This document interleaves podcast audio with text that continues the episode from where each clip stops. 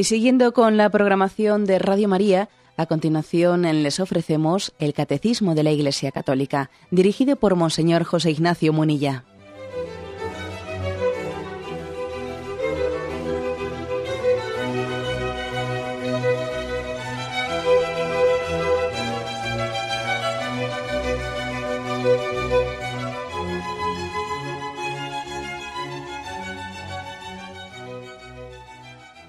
Cordial saludo a todos los oyentes de Radio María. Un día más, con la gracia del Señor, proseguimos el comentario del Catecismo de nuestra Madre la Iglesia.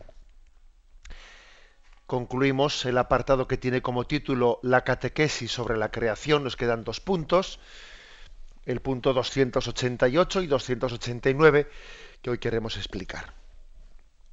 Dice el primero de ellos, el 288.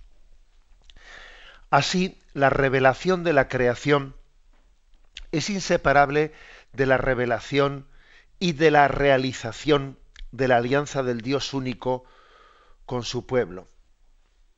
La creación es revelada como el primer paso hacia esta alianza, como el primero y universal testimonio del amor todopoderoso de Dios.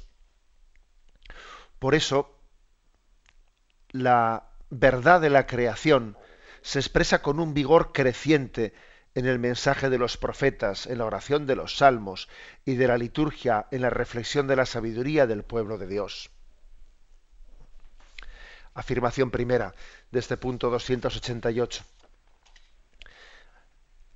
La revelación de la creación es inseparable de la revelación de la alianza de Dios, del plan de salvación que Dios tiene con Israel. Nosotros hemos recibido la revelación de Dios como un todo, eh, no, son como dos revelaciones. ¿eh? Claro, la pregunta es, ¿y si, el, ¿y si el hombre no hubiese cometido el pecado original? Si Adán y Eva no hubiesen pecado y hubiesen eh, sido fieles al plan de Dios en el paraíso, entonces únicamente hubiese habido la primera revelación, la revelación de la creación del mundo, y, entonces no hubiese sido necesario, el rescate por el que Dios ha, ha, enviado a Jesucristo, que es, digamos, la segunda parte de la revelación. ¿no? Y entonces nos solemos armar un cierto lío entre en la primera, en la primera mm, llamada de Dios, que es la creación del mundo, su plan primero, y como queda frustrado el plan primero, viene el plan B, el plan B que es el de la salvación, etcétera. ¿no? Claro, es nuestra manera de, leer las cosas, pero hay que decir que nosotros tenemos que comprender la realidad no, no, partiendo de hipótesis.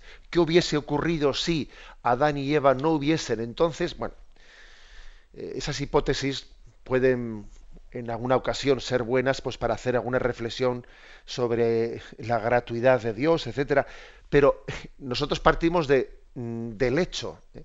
y el hecho es que que Dios creó el mundo, pero que al mismo tiempo nosotros no fuimos fieles a su a su llamada a la santidad y nos rebelamos contra él y la rebelión del hombre contra Dios pues todavía supuso la mayor misericordia por parte de Dios, el envío de Jesucristo para redimirnos del pecado, etcétera. Y nosotros, por lo tanto, no hablamos de dos planes, plan A y plan B.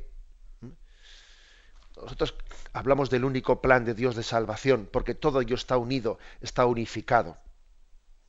Y en la providencia de Dios, Él que desde el principio, eh, Dios es omnisciente y conoce todo, pues todo se ha integrado en, en un único plan de salvación hasta el punto de que la teología católica dice que Dios creó el mundo pensando en Jesucristo y pensando en la encarnación, porque Dios conocía que el hombre iba a pecar y Dios conocía su plan de salvación y de rescate. ¿eh? Bueno, esto es importante porque mm, de lo contrario uno dice, bueno, pero eh, es que parece que todo estaba desde el principio pensado, ¿eh? pensado en, la redención que Jesucristo iba a hacer finalmente. Y claro, si resulta que Adán y Eva no hubiesen pecado en el paraíso, pues entonces no hubiese sido mire usted, no, no, no nos liemos la cabeza por, nuestra incapacidad de, entender, ¿no? Hay que ver las cosas desde Dios, no, no como nosotros tenemos una perspectiva limitada para entender el mensaje o el misterio de la revelación. Lo que es importante es que, lo que es impresionante, y a veces me ha solido llamar la atención que en el lenguaje castellano la palabra revelación con V, ¿eh? la palabra revelación, pues es la respuesta de Dios a la palabra rebelión con B. ¿eh? El hombre se revela, ¿no? Pero se revela con B, en el sentido de que es rebelde. ¿Eh? Y Dios se revela, pero se revela con V. Es decir, se descubre, se nos da a conocer no rompe su plan de salvación por el hecho de que Dios se haya, por, el hecho de que el hombre se haya revelado con B. ¿eh? Hay dos, términos ¿no? que nosotros los distinguimos poniendo B y V, que en realidad la distinción no está en la B y en la V, no está en el, está en el corazón del hombre. Si el hombre es infiel, Dios permanece fiel y Dios no puede responder al pecado con el pecado, sino que Dios responde al pecado del hombre todavía llevando su plan al máximo, eh, eh, apostando plenamente, como cuando los jugadores los jugadores mm, de mus o de otro tipo de juego de cartas, cuando alguien le hacen un envite, ¿no? Un envite, entonces él dice, así, pues, órdago, mm, lo apuesto todo. Yo he apostado y alguien me ha respondido diciendo, quiero, ¿eh? y dos más. Y entonces él dice, pues órdago. ¿eh? Es decir, Dios responde al pecado del hombre todavía haciendo una apuesta superior de misericordia. Bueno, pues este es el punto de partida eh, del punto 288. Se desmenuza de la siguiente forma. La creación es revelada como el primer paso hacia la alianza, como el primero y universal testimonio de amor algunos textos que se nos ofrecen. Génesis 15, 5. Y sacándole afuera le dijo, mira al cielo y cuenta las estrellas si puedes contarlas. Y le dijo, así será tu descendencia. Y creyó él en Yahvé, el cual se lo reputó por justicia. Este texto de Génesis 15, 5 es traído aquí, es referido aquí, en el sentido de que la creación la creación del mundo es como una un testimonio, es como un es como son las arras, es el adelanto de Dios que le dice al a Abraham, al patriarca Abraham le dice, mira, mira las estrellas, mira, mira eh, la generosidad de Dios en la creación. Todas esas estrellas que ves en el cielo son como un signo de la descendencia que Dios te dará. Dios va a hacer de ti un pueblo de salvación. Mira las estrellas. En esas estrellas, eh, en esa grandiosidad del universo, está como escrito, es como, es como la imagen de lo que Dios hará en tu descendencia. Y fijaros cómo se une la creación del mundo con lo que será eh, el pueblo de Israel y con lo que será la iglesia. Son dos planos distintos, pero que desde el principio Dios los presenta unidos. Recuerdo haber en este programa en distintas ocasiones, pues haber referido que para nosotros, en nuestra dificultad para tener fe, confianza y abandono en las manos del Señor, nos suele ser más fácil creer en la creación del mundo que creer en el plan de amor que Dios tiene conmigo.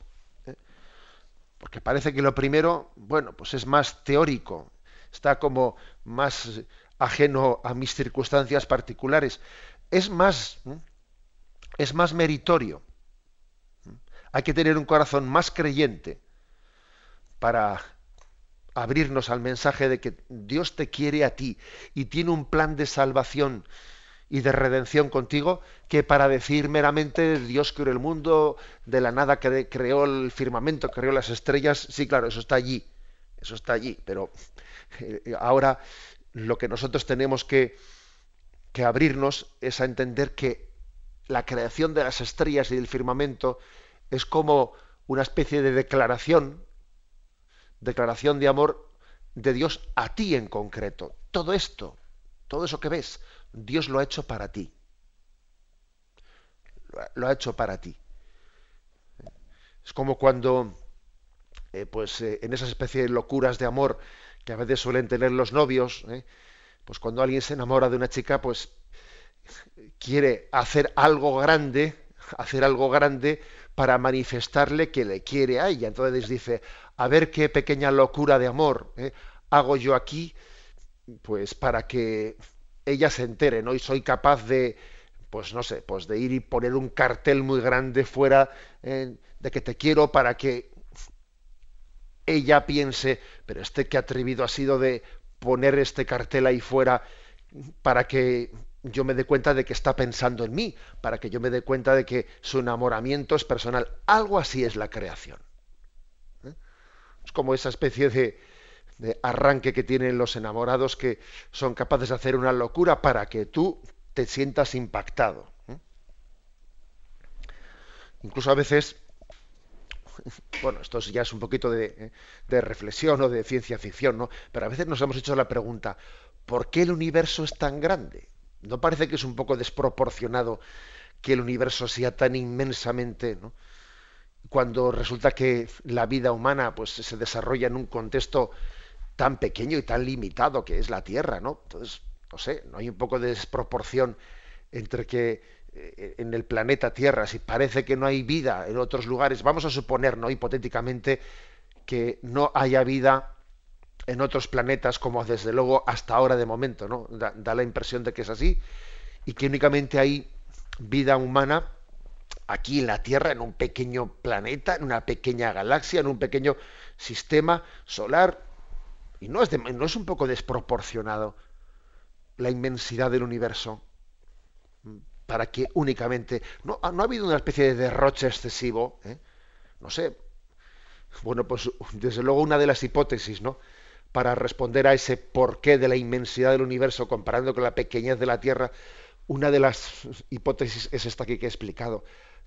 Quizás la, la creación tiene algo de locura de amor del enamorado que quiere hacer una obra grande, ¿no? Para, para expresarle a su esposa a su novia, que mira si, si te quiero, que, que, soy capaz de hacer esta locura de amor para que tú te asomes por la ventana y yo, y yo fíjate, he puesto, he puesto en todos los árboles, he puesto una pancarta, he puesto para que tú digas, este fíjate qué loco está, pero qué loco que está, que está aquí en todos los sitios poniendo signos de un corazón atravesado con una flecha, algo así. ¿eh? Podíamos eh, comprender de cómo, cómo interpretamos la inmensidad de la creación. Por eso fíjate que le dice Yahvé a Abraham, mira, mira el cielo, mira las estrellas, a ver si puedes contarlas. Y claro, bueno, pues eso, eh, eh, así será tu descendencia, así será el plan de amor que haré yo contigo. El siguiente texto que se nos ofrece, Jeremías, capítulo 33, versículo del 19 al 26. Fue dirigida la palabra de Yahvé a Jeremías como sigue. Así dice Yahvé. Si llegaréis, si llegaréis a romper mi alianza con el día y con la noche, de suerte que no sea de día o de noche a su debido tiempo, entonces también mi alianza romperíais con mi siervo David, de suerte que le falte un hijo que reine sobre su trono, y con los levitas sacerdotes mis servidores. Así como es incontable el ejército de los cielos e incontable la arena del mar, así multiplicaré el linaje de mi siervo David y de los levitas que me sirven. Fue dirigida la palabra de Yahvé a Jeremías como sigue. ¿No has visto qué ha dicho este pueblo? Los dos linajes que había elegido Yahvé los ha rechazado, y a mi pueblo menosprecian, como que ni lo tienen por nación. Pues bien, dice Yahvé, si no he creado el día y la noche ni las leyes de los cielos y la tierra he puesto, en ese caso también rechazaré el linaje de Jacob y de mi siervo David, para no escoger más de su linaje a quienes imperen sobre el linaje de Abraham, Isaac y Jacob, cuando yo haga tomar a sus cautivos y les tenga misericordia.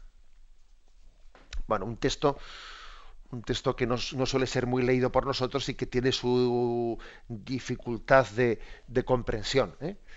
Así un poco también en construcción literaria. Pero si os fijáis, lo central de, este texto de Jeremías es comparar. ¿eh?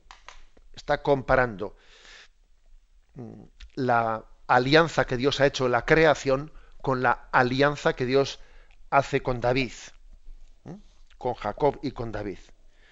Fíjate, dice, si no he creado el día y la noche, ni las leyes de los cielos y la tierra he puesto, entonces también rechazaré el linaje de Jacob y de David. O sea, compara una cosa con otra. Es decir, mira, si yo, si yo no he creado el cielo y la tierra, tampoco voy a ser eh, fiel a David y a su linaje. Está haciendo, eh, está, contraponiendo como un absurdo. un absurdo porque el hecho es que sí ha creado los cielos, sí ha creado la tierra. ¿eh? Viene, viene David y le pide ayuda a Yahvé, ¿no? o cualquiera de nosotros. Imaginémonos que en nuestra oración nos dirigimos al Dios Padre de Misericordia y le decimos, Padre, socórrenos, que necesitamos tu ayuda. Y entonces Yahvé nos responde diciendo, mira, Mm, como yo no he creado, ¿eh? como yo no he creado ni el cielo ni la tierra, así tampoco no me acuerdo de ti. Le está como planteando una especie de ironía, ¿eh? de ironía como diciendo, mira, si, si yo no hubiese creado el cielo y la tierra, obviamente no me iba a ocupar de ti, pero habiéndolo creado, ¿te, ¿te crees tú que me voy a olvidar de ti? Eso que he hecho en los cielos y en la tierra, es como, es como un indicio de lo que voy a hacer contigo. ¿O es que te crees tú eh, que Dios se va a ocupar, o sea, que, el que se ha ocupado de, la cuna no se va a ocupar del niño que se pone en la cuna? El que ha embellecido la habitación porque va a nacer un niño nuevo en la casa, no se va a ocupar del niño que nace. ¿Te crees tú que Dios ha hecho una jaula preciosa para luego no ocuparse del pájaro, que somos nosotros? Este es el ejemplo que pone ¿no? en este libro de Jeremías. Que también Jesús recurre al diciendo, mira los pájaros, mirad los pájaros, mirad las aves del cielo, eh, mirad las flores. Si Dios las ha cuidado de esa manera, no va a hacer mucho más contigo, hombre de poca fe. ¿eh?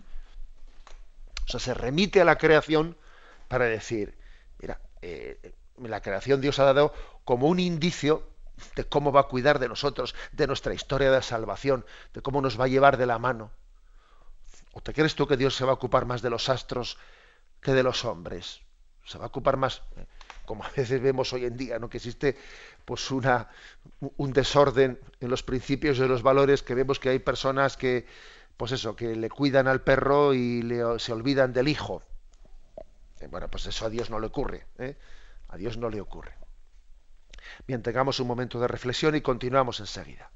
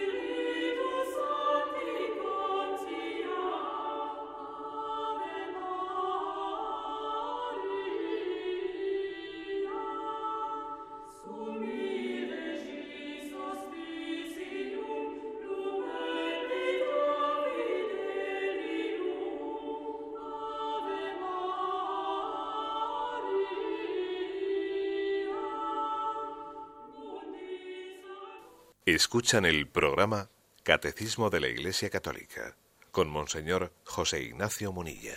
Estamos comentando el punto 288.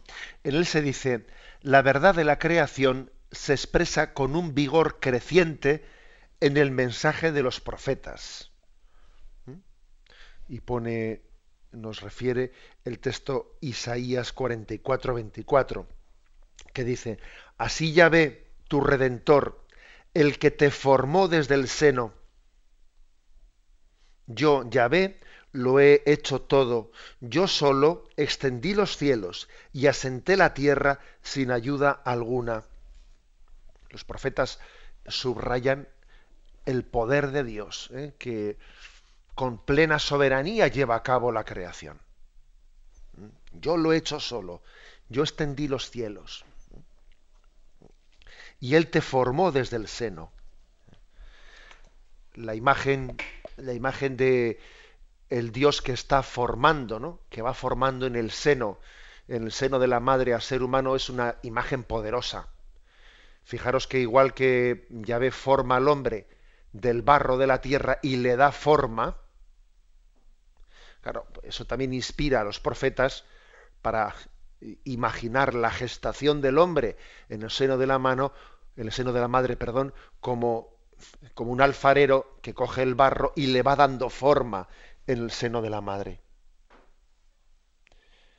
Bueno, pero eso es una metáfora, sí, claro es una metáfora, pero es una metáfora muy poderosa. Es una metáfora que nos asoma un poco al, al misterio, al misterio de la creación. Dios moldeando a Adán del barro de la tierra y Dios moldeándonos a nosotros en el seno de nuestra madre y, nos va dando, ¿no? Nos, va dando forma de manera que la gestación sugiere ¿no? ese, momento creador de Dios. Tenemos que ser contemplativos, ¿no? Este tipo de imágenes que algunos pueden pensar, ¿eh? que algunos bueno, esas son imágenes, eh, imágenes mitológicas, o sea, mire, mire, usted no, no rechace, ¿no?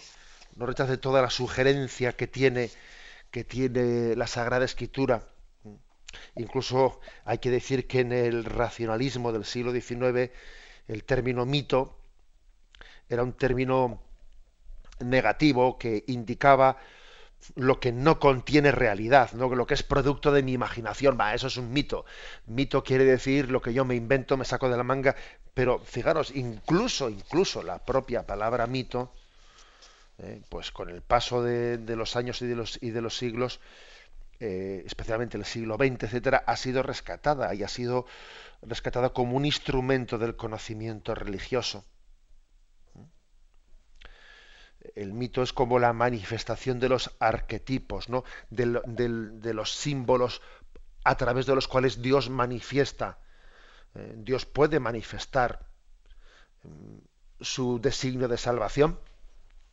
Entonces, esa imagen de Yahvé formando del barro, el cuerpo de Adán, que es una imagen mítica, obviamente, pero no entendamos la palabra mito como imaginación que, es irreal, no, no, sino como algo arquetípico, es decir, la palabra arquetípico, que yo entiendo que es una palabra que no utilizamos con frecuencia, que está fuera de nuestro lenguaje común, quiere decir como un tipo, como el tipo, como la imagen, como la figura de la acción de Dios. Yahvé formando eh, con sus manos, formando del barro a Adán. ¿eh? Es como la imagen de lo que Dios ha hecho con nosotros, ¿eh? en esa gestación en el seno de su madre, o como, en el fondo, una imagen también de lo que es el acto de la creación que Dios crea el alma, cuando el hombre, cuando el ser humano es concebido en el seno de su madre. Y Dios infunde el alma, y ese alma le da vida, ¿no? al mismo tiempo que el cuerpo que el cuerpo es conformado en el seno de la madre. Bueno, una imagen, como veis, muy fuerte, muy potente. También se nos invita a decir que descubramos el lenguaje de la creación y la oración de los salmos. Por ejemplo, el Salmo 104, un salmo que solemos leer en la liturgia de las horas. Dios mío, qué grande eres. Bendice alma mía al Señor. Te vistes de belleza y majestad. La luz te envuelve como un manto. no sé si nos hemos acercado en alguna ocasión a la naturaleza bajo esta imagen del Salmo. Te vistes de belleza y majestad. O sea, la belleza de la creación es como la vestidura de Dios. Fijaros que solemos, eh, pues cuando hay una boda, cuando hay un acontecimiento humano, solemos ponernos las mejores, las mejores galas. Mira, la princesa, fíjate qué vestido se, eh, se, puso para tal boda, para tal acontecimiento, y las revistas de corazón, pues allí se fijan, intentan sacar las fotos de todos los invitados, cómo se adornaron, cómo se vistieron, ¿no? cómo, cómo había sido engalanada el palacio para la fiesta. Bueno, todo eso es una broma comparando con la belleza con la que Dios se viste. La creación es la imagen de la vestimenta de Dios. Es, bonita esta, esta, expresión. Y vuelvo a lo de antes. A uno dirá, bueno, pues eso, es un lenguaje mitológico, pero déjate de, recurrir a los líos racionalistas. Es, es, un lenguaje significativo de la gran realidad que es Dios. Continúa diciendo el Salmo, extiendes los cielos como una tienda, construyes tu morada sobre las aguas, las nubes te sirven de carroza avanzas en las alas del viento, los vientos te sirven de mensajeros, el fuego llameante de ministro. Pensad en el alma contemplativa del autor que escribió este salmo. Alguien que cuando ve que sopla el viento, en el viento percibe como el mensajero de Dios. Alguien que cuando ve las nubes, las nubes las ve como la, carroza de Dios. Dios se mueve en su carroza en el cielo. O sea, es todo un lenguaje contemplativo, ¿eh? verdaderamente bello, profundo. Que alguno, algún ignorante lo ridiculizaría, ¿no? Pues bajo una concepción racionalista, pero, pero el racionalismo tiene que ser superado. O sea, claro que nosotros creemos en la razón y claro que creemos en la ciencia y ya sabemos que una nube es una condensación de agua evaporada, ya lo sabemos, pero al mismo tiempo que, cumple una ley natural es evocadora de una presencia de Dios. ¿no? Y el Salmo la lee como, como, la carroza por la que, en la que Dios se mueve y el viento como su mensajero, etcétera, etcétera. Sigue adelante diciendo, Cuántas son tus obras, Señor, y todas las hiciste con sabiduría. La tierra está llena de tus criaturas. Ahí está el mar, ancho y, dilatado. En él bullen sin número animales pequeños y grandes. Todos ellos aguardan a que les eches comida a su tiempo. Se la echas y la atrapan. Abres tu mano y se sacian de bienes escondes tu rostro y se espantan, le retiras el aliento y expiran y vuelven a ser polvo. Envías tu aliento y los creas y repueblas la faz de la tierra. Es impresionante este salmo porque en él, en todos los ciclos de la naturaleza, en esos ciclos en los que pues, llega la primavera, mm, se renueva la naturaleza, dice, Dios les echa comida a su tiempo. Es como si Dios se pasease por el jardín y entonces pues eh, siembra la semilla, echa comida a los animales, echa comida a las plantas, ¿no? Les echa comida. Ellos la atrapan, abres tu mano y se sacian de tus bienes. Y luego viene el momento también, porque también en la, naturaleza existen los ciclos de sequía, existe igual que viene la primavera, también viene el invierno, ¿no? Y dice, escondes tu rostro y se espantan le retiras el aliento y expiran y vuelven a ser polvo. Y entonces como evocando de nuevo el libro del Génesis, viendo que los ciclos de la naturaleza son como imagen de la creación de Dios de la nada, dice, envías tu aliento y los creas y repueblas la faz de la tierra. O sea que el acto creador de Dios no consistió exclusivamente en crear el mundo de la nada, sino que en las leyes de la naturaleza, en estas leyes de la renovación de la naturaleza, en las cuatro estaciones, en los ciclos también por los que los animales, eh, pues digamos, el orden ecológico, pues una, eh, unas especies se sustentan hacia, las otras, gracias a las otras, unos viven de, los otros y eh, los animales también se alimentan unos de otros. ¿eh? Y entonces dice, tú les alimentas, tú les das de comer con tu mano. O sea que como veis es una imagen, una imagen contemplativa de la creación.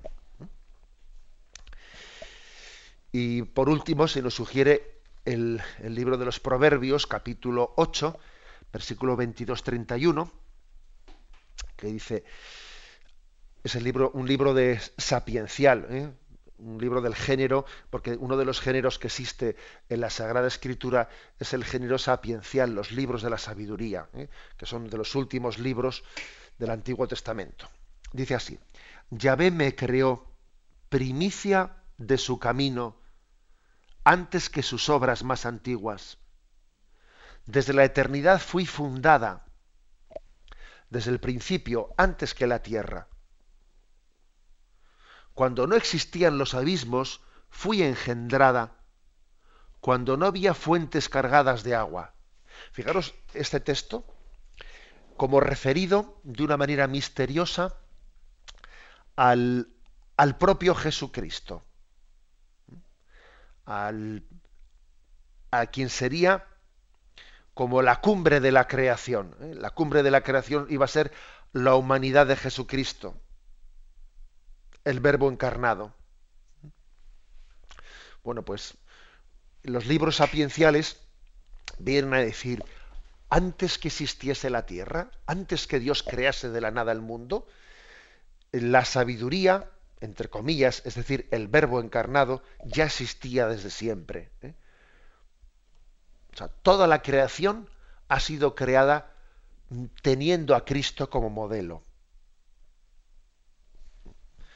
Por eso se, se, nos ofrece este texto de los proverbios haciendo referencia a decir, mira, mira la maravilla de la creación. Pero antes de, todos, eh, antes de todas las criaturas, el creador el Creador vivía esa intimidad de relación con la sabiduría eterna. Y ya se está como vislumbrando en el Antiguo Testamento la Trinidad. La Trinidad que todavía no, no es conocida hasta llegar al Nuevo Testamento. Bueno, pues ya parece percibirse en los libros de la sabiduría, en los libros sapienciales de finales del Antiguo Testamento. Dice, Yahvé me creó, primicia de su camino, antes que sus obras más antiguas. Desde la eternidad fui fundada. Cuando no existían los abismos, fui engendrada. Cuando no había fuentes cargadas de agua, antes que los montes fuesen asentados, antes que las colinas, fui engendrada.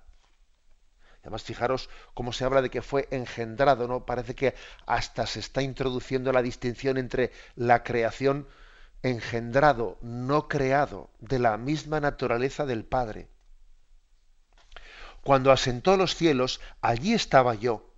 Cuando trazó un círculo sobre la faz del abismo, cuando arriba condensó las nubes, cuando afianzó las fuentes del abismo, cuando al mar dio su precepto y las aguas no rebasarán su orilla, cuando asentó los cimientos de la tierra, yo estaba allí, como arquitecto, y era yo todos los días su delicia, jugando en su presencia en todo tiempo, jugando por el orbe de la tierra, y mis delicias están con los hijos de los hombres.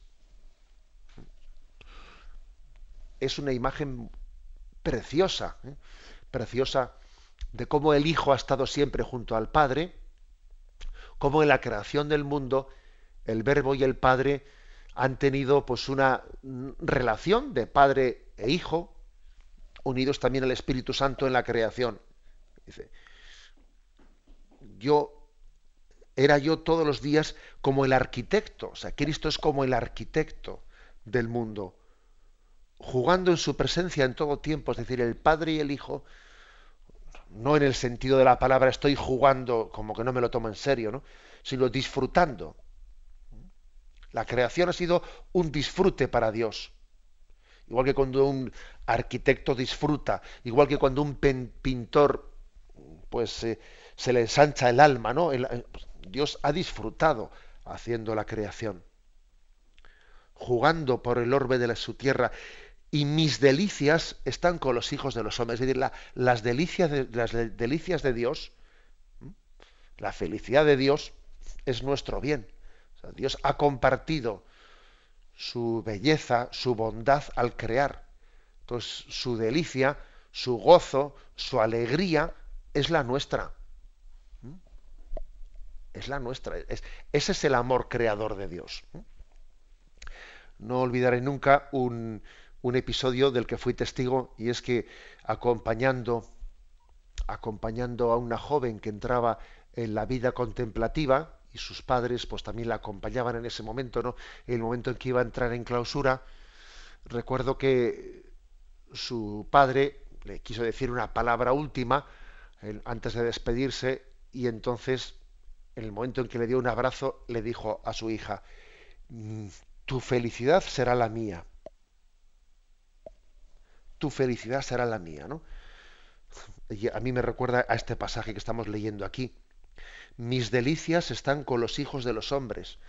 Es decir, tu felicidad es la mía. La creación es como compartir de la sobreabundancia de Dios con nosotros. Tenemos un momento de reflexión y continuamos enseguida.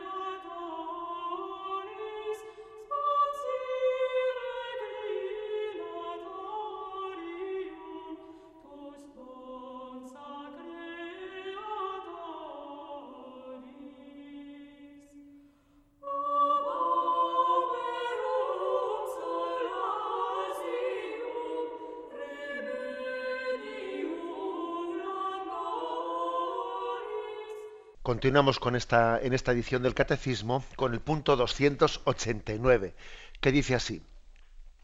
Entre todas las palabras de la Sagrada Escritura sobre la creación, los tres primeros capítulos del Génesis ocupan un lugar único. Desde el punto de vista literario, estos textos pueden tener diversas fuentes los autores inspirados los han colocado al comienzo de la escritura de suerte que expresa en su lenguaje solemne las verdades de la creación, de su origen y de su fin, en Dios, de su orden y de su, bondad, de la vocación del hombre, finalmente del drama del pecado y de la salvación y de la esperanza de la salvación. Leídas a la luz de Cristo, en la unidad de la Sagrada Escritura y en la tradición viva de la Iglesia, estas palabras siguen siendo la fuente principal para la catequesis de los misterios del comienzo, creación, caída y promesa de la salvación. Bueno, es una referencia en este punto 269 al, a los tres primeros capítulos del libro del Génesis, en los cuales el autor sagrado pues ha recopilado eh, las fuentes principales en, las que se hace, bajo la inspiración de Dios, se ha hablado del inicio del mundo, que son fuentes distintas. ¿eh? Por ejemplo, uno comprueba con mucha facilidad que en, en estos tres primeros capítulos del libro del Génesis hay relatos distintos sobre el origen del mundo y de la humanidad. Y nada más comenzar, dice, al principio creó Dios cielo y tierra. Y es mm, el primer relato de la creación. Pero luego, en el capítulo segundo del Génesis, viene un segundo relato, ¿eh? segundo relato de la creación. El día en el que Yahvé hizo y vuelve a hacer otro relato de la creación. Alguno diría, bueno, pero esto no es contradictorio, entonces ¿con qué relato de la creación nos quedamos? ¿Con el de capítulo primero o con el capítulo segundo? No, no nos equivoquemos. ¿eh? Nos quedamos con los dos, porque no se trata de compararlos a ver eh, como, como comprendiendo equivocadamente de una manera literalista las imágenes que se utilizan en esos dos relatos. Esos dos relatos son complementarios. Lo importante es eh, el contenido teológico que tienen, ¿eh? no las imágenes, ¿no? imágenes que se utilizan en uno o en otro. Son dos tradiciones distintas, la tradición yavista y la tradición sacerdotal, y las dos han sido ahí recogidas de una manera muy bella. Lo que es muy significativo, y Juan Pablo II, de feliz memoria, pues lo, lo, subrayó en las catequesis que dio sobre los tres primeros capítulos del libro del Génesis, al poquísimo tiempo que comenzó a hacerlas los miércoles, ¿no? al poquísimo tiempo de ser elegido como papa, es el hecho de que en la Sagrada Escritura, el libro del Génesis, comience diciendo, al principio creó Dios el cielo y la tierra. O sea, la primera palabra de la Sagrada Escritura es principio, al principio.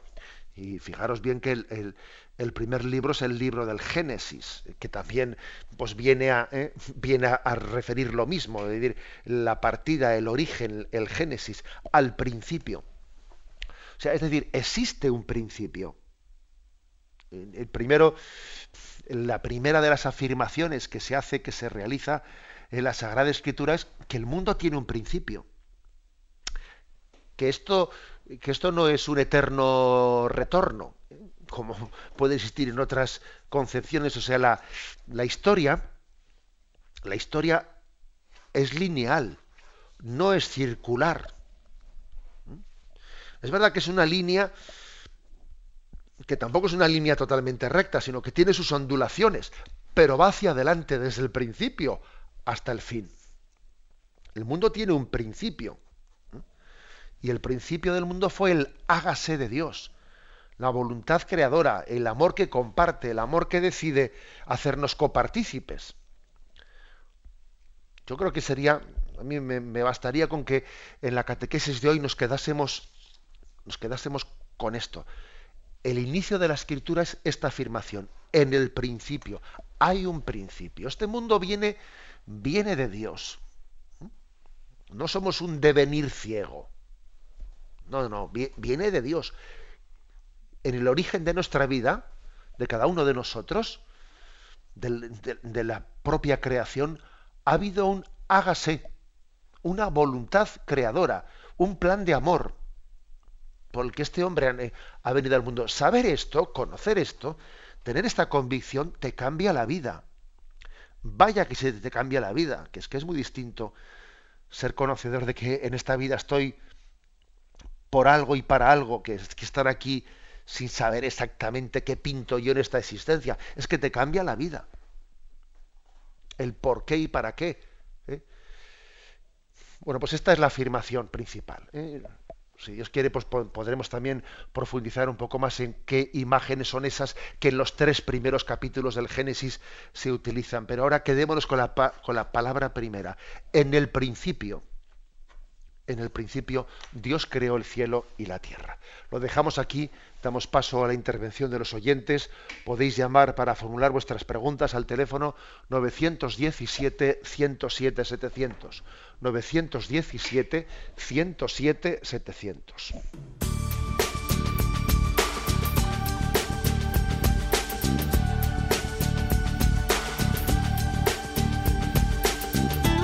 Radio María le ofrece la oportunidad de recibir en su casa sus programas favoritos.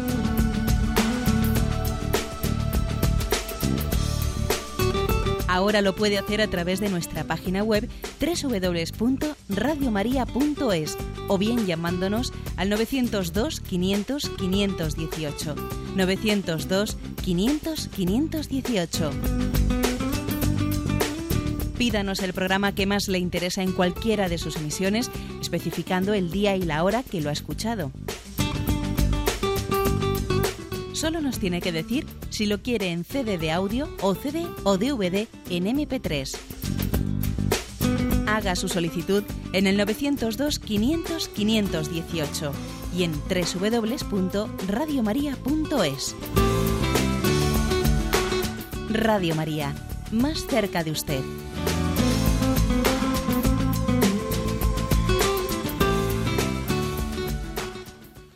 Escuchan el programa Catecismo de la Iglesia Católica con Monseñor José Ignacio Munilla. Sí, buenos días. ¿Con quién hablamos? Buenos días, monseñor. Adelante, eh, Mire, este verano le oí una, una conferencia eh, ahí en Pamplona y, y me llamó la atención que usted establecía una diferencia entre religión y espiritualidad. Y, de alguna manera incluso insistía en esto, ¿no? Y decía que era como más políticamente correcto con todo lo que eso tiene ahora de carga negativa el hablar de espiritualidad que de religión. Eh, ¿Podría aclarar esta diferencia, por favor? Bueno, esa, esa distinción que yo creo también haber realizado, pues igual en, algún, en algún programa, también aquí en la radio, además de alguna conferencia, es una utilización de la palabra espiritualidad y religión, pues tal y como son utilizadas hoy en día. ¿eh? Por supuesto que utilizadas en su sentido correcto, la palabra religión y espiritualidad, pues lejos de ser contrapuestas, pues están absolutamente ligadas una a la otra, ¿no? De, eh, la espiritualidad sería como la vivencia personal ¿eh? De, la, de, la, religión, ¿no? O sea, es decir, el seguimiento, la religión sería como el camino objetivo y la espiritualidad sería como el esfuerzo del hombre eh, por vivir la vida del espíritu conforme a la religión. Pero ¿qué ocurre? Que hoy en día la palabra religión es puesta bajo sospecha porque la palabra religión detrás de ella mm, pues tiene una revelación o sea la, la religión cristiana supone una revelación supone un camino concreto que Dios ha trazado para que el hombre llegue a él la revelación eh, es como la iniciativa de Dios que sale al encuentro del hombre porque el hombre está también perdido sin poder buscar a Dios. Y entonces le traza el camino de salvación. Y bueno, pues existe el camino de los mandamientos, eh, es, la revelación también de cuál es nuestra fe, cuál es nuestro credo, etcétera, etcétera. ¿Qué ocurre? Que esto es puesto bajo sospecha desde el relativismo.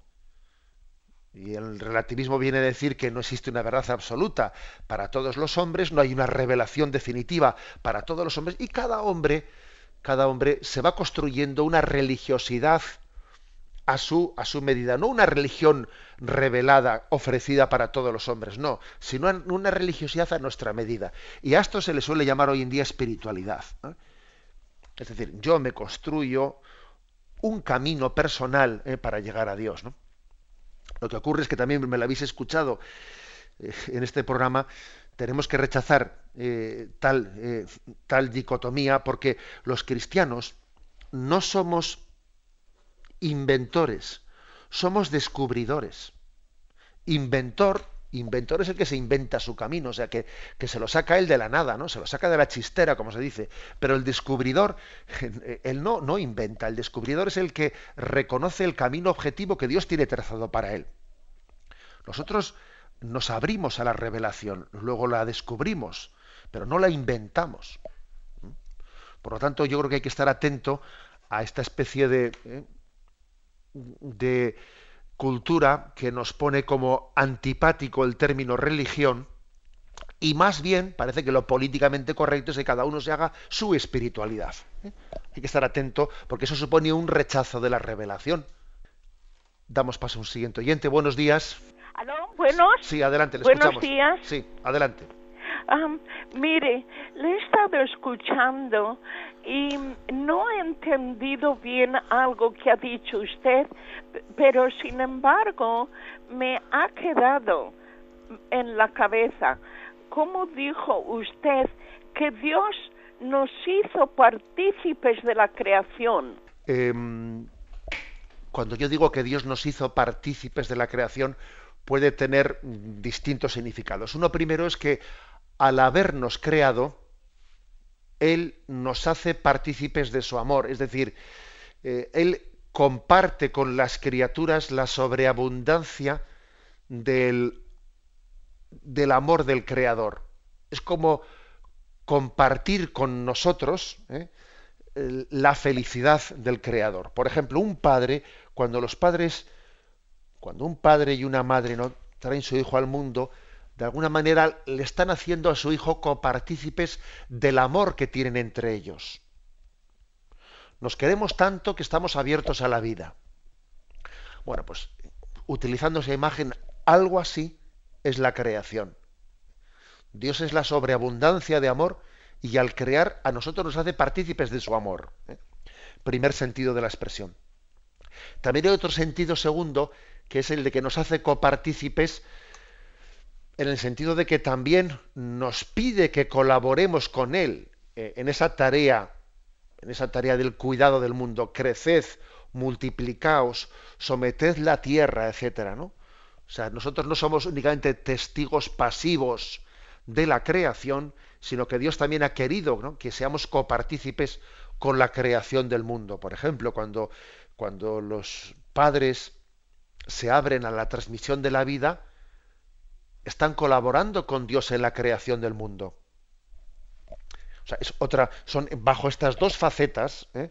creo que se puede entender ese sentido de ser partícipes, ¿no? Hemos sido hechos partícipes de la creación de Dios.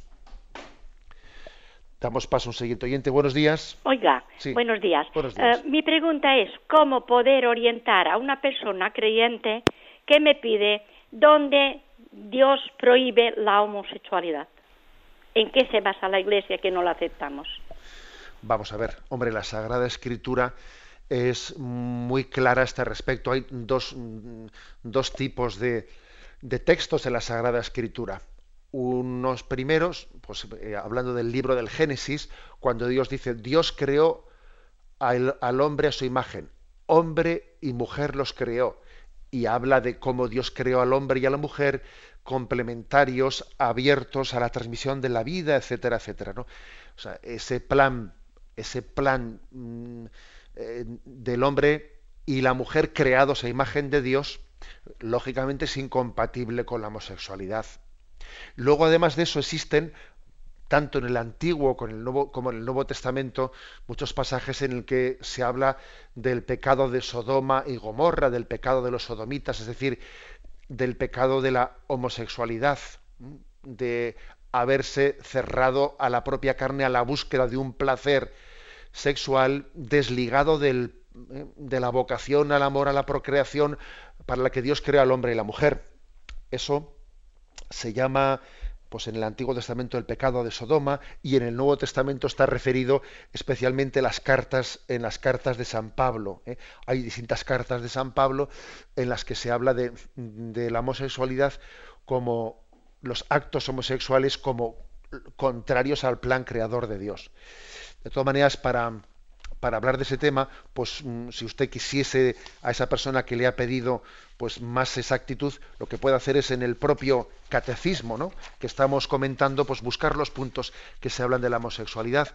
Según le estoy comentando esto, lo estoy buscando y le diría que busque usted en el punto 2357 del Catecismo de la Iglesia Católica, allí tendrá más detalles al respecto. Vamos a despedirnos con la bendición de Dios Todopoderoso. En ella recibimos el consuelo de Dios que nos, que nos acompaña. La bendición de Dios Todopoderoso, Padre, Hijo y Espíritu Santo, descienda sobre vosotros. Alabado sea Jesucristo.